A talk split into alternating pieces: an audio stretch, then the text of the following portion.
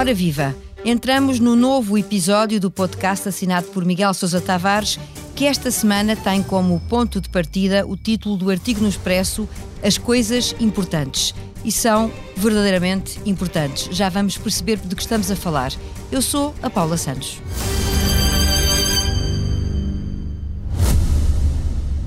O Expresso faz 50 anos. Celebre connosco e torne-se assinante em expresso.pt. Olá, Miguel. Olá, Paula.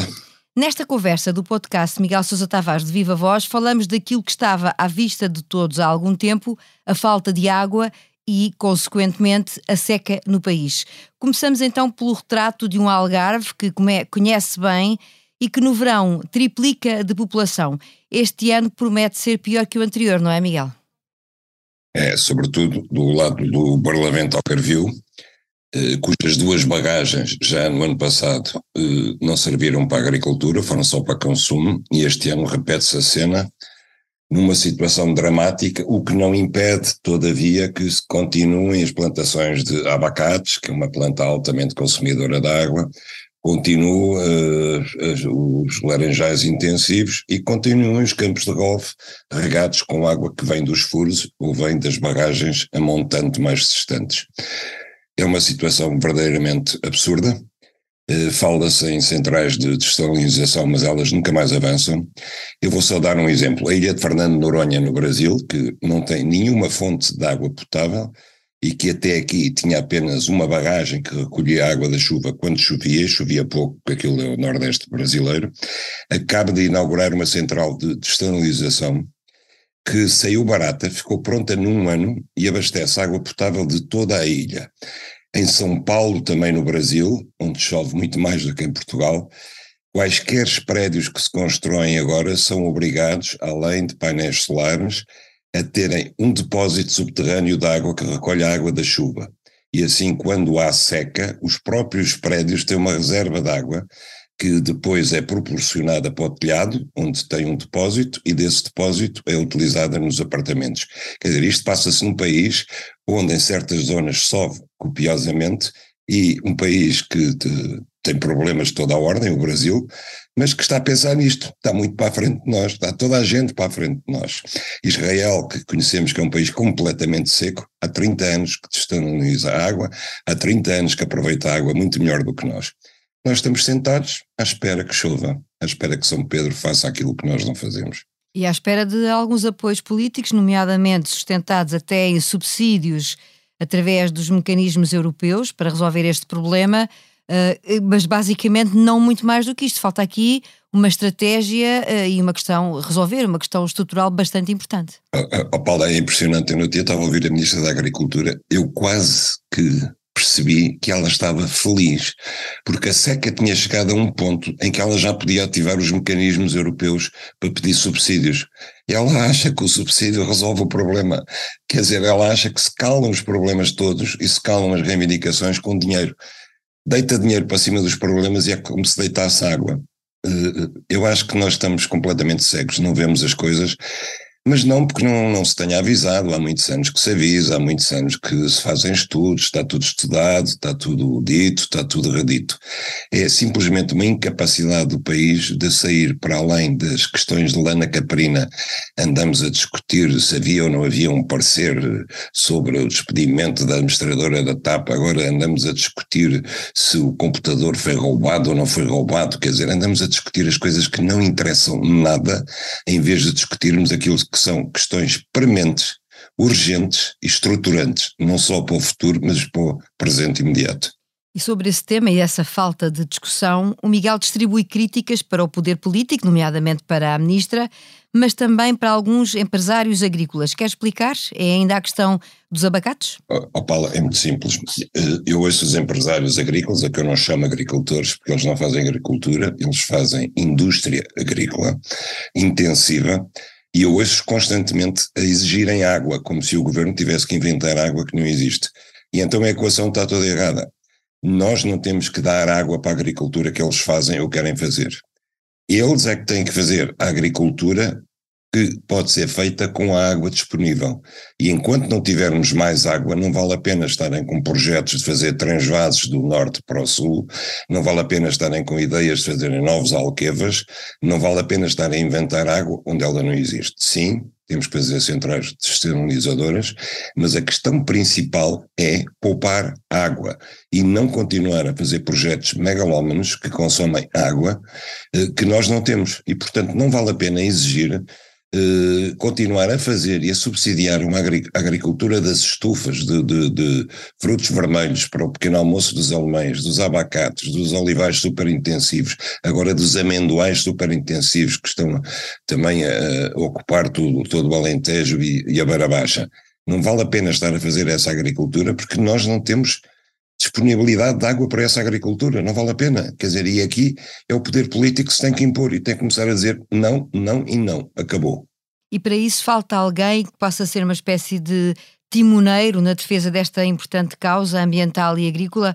O Miguel deixa de alguma maneira o Conselho ao Presidente da República. Bom, primeiro que tudo, eu acho, e desde há muito tempo, que a pasta da agricultura tem que ser fundida com a pasta do ambiente, porque as duas estão intimamente ligadas. E viu-se já anteriormente, eh, o anterior Ministro do Ambiente, como ele funcionava completamente divorciado da, da pasta da agricultura, o que servia para cada um mandar responsabilidades para cima do outro. E a cena continua. Em relação ao Presidente da República, que fala de tantas coisas tão triviais e que não lhe cabem eh, falar, o que eu digo é que ele, eh, uma das funções indiscutíveis dele é velar pela manutenção da soberania e da independência nacionais. E isso passa pela preservação dos recursos naturais do país dos quais depende a sua independência nacional. A água é apenas um deles, a energia é outro, a preservação da paisagem e da cultura é outro, e ele devia se concentrar nisso porque isso é o que verdadeiramente interessa. Interessa para mantermos a nossa capacidade de sobrevivência no imediato e no futuro e a nossa identidade cultural como país, a soberania nacional. Enquanto esta discussão se torna cada vez mais urgente, o país continua a olhar com atenção para aquilo que já referiu há pouco, a Comissão Parlamentar de Inquérito da TAP. Esta semana, na sua crónica, detém-se na audição de Diogo Lacerda Machado, que fez declarações que, na sua opinião, mereciam aprofundamento o Miguel continua crítico do rumo que os trabalhos estão a levar. Eu continuo porque eh, Diogo Lacerda Machado, e não foi o único, fez declarações que explicam muito do que, quer dizer, do ponto de vista dele. Eu não estou a dizer que subscrevo o ponto de vista dele, mas estou a ver que ele merecia ser debatido. Por exemplo, nós ouvimos durante anos dizer que uma das coisas que justificava os prejuízos crónicos da TAP era a empresa de manutenção do Brasil, e, e ele explicou que se não tivesse, se, se Fernando Pinto não tem comprado essa empresa, não tinha conseguido que a TAP tivesse as facilidades que teve para ser a maior uh, operadora europeia no espaço aéreo do Brasil. Foi uma contrapartida que os brasileiros exigiram, portanto. E, de facto, a VEM, que era essa empresa, uh, durante anos, uh, Fernando Pinto tinha a esperança que a Força Aérea Brasileira utilizasse essa empresa, que não utilizou. Esse foi o primeiro revés.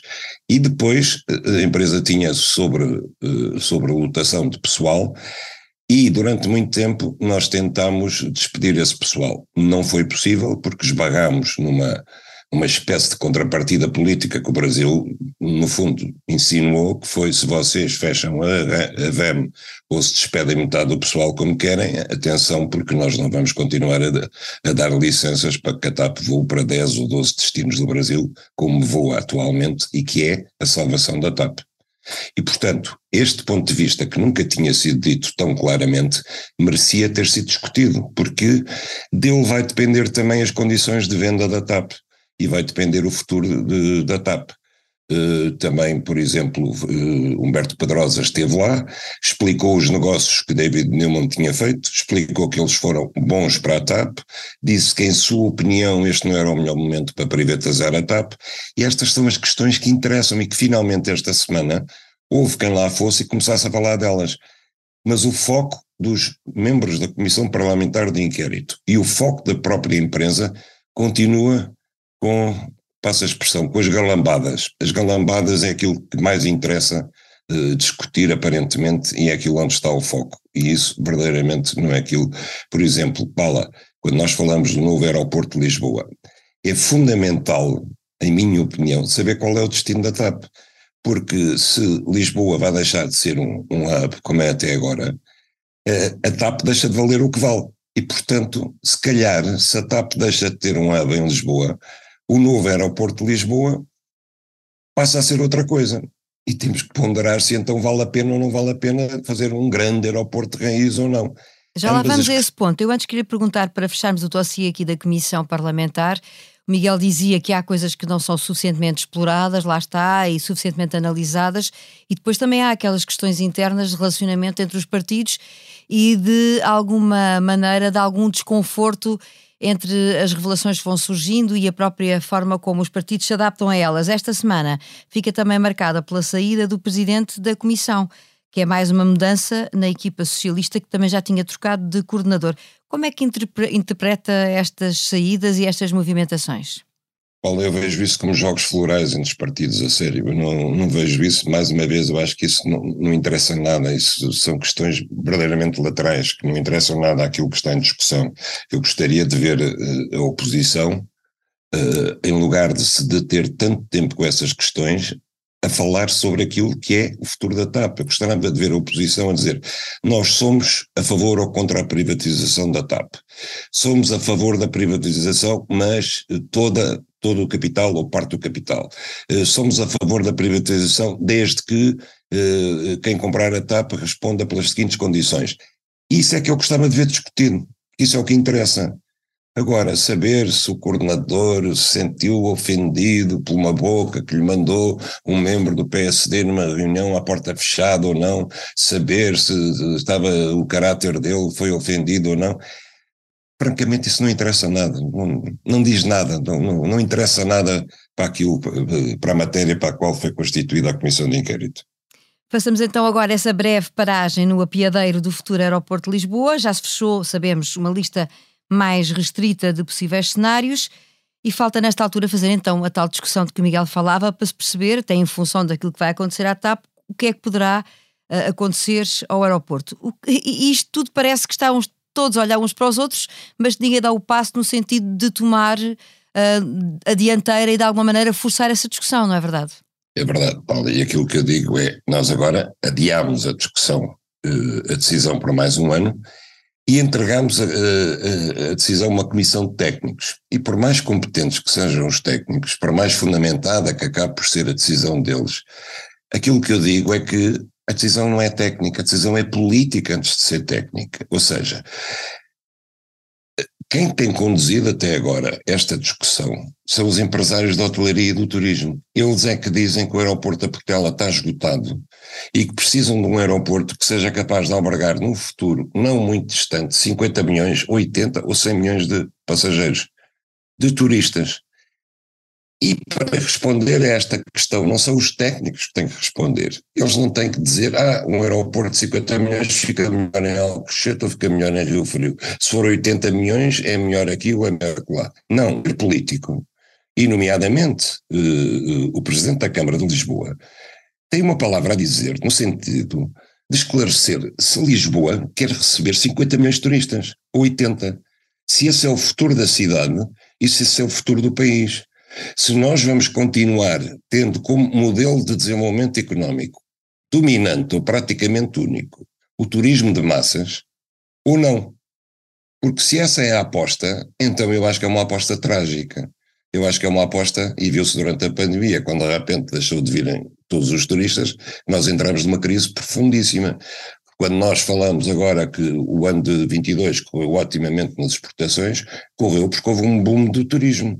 Nós não estamos a exportar matérias-primas transformadas, não estamos a exportar uh, outros serviços, nós estamos basicamente a exportar turismo. E, portanto, eu pergunto: Lisboa, que atualmente já recebe uh, o aeroporto da Portela 26 milhões de turistas, aguenta o dobro disso? A cidade aguenta o dobro? Os lisboetas querem viver com 50 milhões de turistas? Eu já acho que Lisboa está insuportável. O turismo subtraiu aos habitantes de Lisboa a parte melhor da cidade, a parte antiga da cidade, eh, criou o problema habitacional que nós conhecemos, tornou a cidade quase invivível, e eu pergunto, querem o dobro? Querem, queremos receber o dobro de turistas? E o país quer receber é essa aposta. Portanto, aqui está uma decisão política. Essa decisão não pode ser tomada pelos industriais de hotelaria e turismo, que são parte interessada. Essa discussão cabe a todos os portugueses e a decisão tem que ser política antes de ser técnica. E é com essa dúvida que seguimos para a próxima paragem, onde encontramos o improviso. O Conselho de Ministros aprovou alterações à lei do tabaco, equiparando cigarros eletrónicos ao tabaco normal e criando restrições à venda e consumo, com o Ministro da Saúde a sublinhar que é preciso ir mais longe. Miguel, imagino que não concorde com estas medidas. O que lhe pergunto é se acha que de alguma forma estarão uh, nas, uh, nos planos do governo, estaremos a salvaguardar a saúde. Bom, esta, esta medida é promovida pela Secretaria de Estado e Promoção da Saúde, que era uma coisa que eu, a Secretaria de Estado, cuja existência eu desconhecia. Uh, obviamente eu sou parte interessada enquanto fumador, uh, mas deixe-me dizer uma coisa, Paula. Já há muitos anos que o Congresso dos Estados Unidos, por exemplo, quando nomeou uma comissão para estudar a proibição do fumo nos aviões, portanto já foi, já foi há muitos, muitos anos, e a conclusão final era que as medidas contra uh, o tabagismo já não visavam a proteção da saúde pública, mas constituiu uma verdadeira punição da sociedade sobre os fumadores, uma espécie de castigo.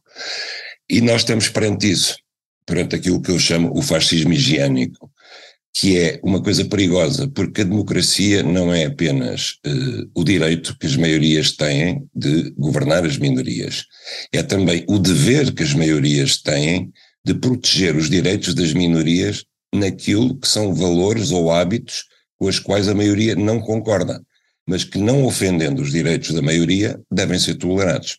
Isso é que caracteriza uma democracia. Ora, é muito fácil proibir tudo aquilo com que não se concorda e com que a maioria não concorda. As touradas, a caça, o tabaco, uh, isto e aquilo. É fácil, não custa nada ao Estado.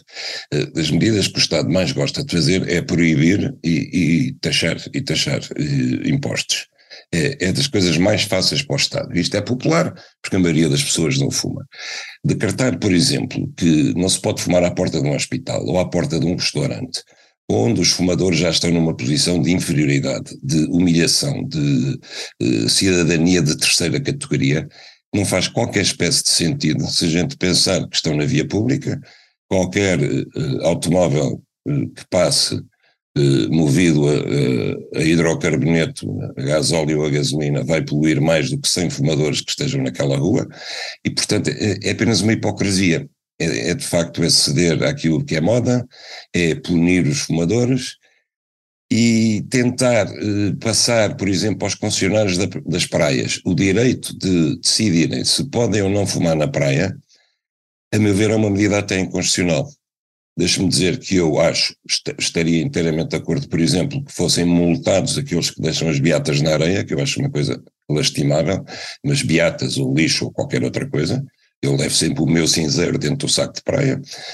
Agora, proibir, eh, dar aos concessionários o direito de estabelecer que não se pode fumar num espaço que é do domínio público, que é um espaço público, do domínio público, estabelecer regras. Hoje não podem fumar, amanhã não podem, eh, por exemplo, consumir bebidas alcoólicas ou alimentos que trouxeram de casa, não podem jogar às cartas, não podem fazer isto ou aquilo. Eu acho que é inconstitucional porque um concessionário de praia tem direitos que a lei lhe confere, mas entre esses direitos não está a faculdade de estabelecer leis eh, para reger o domínio público marítimo.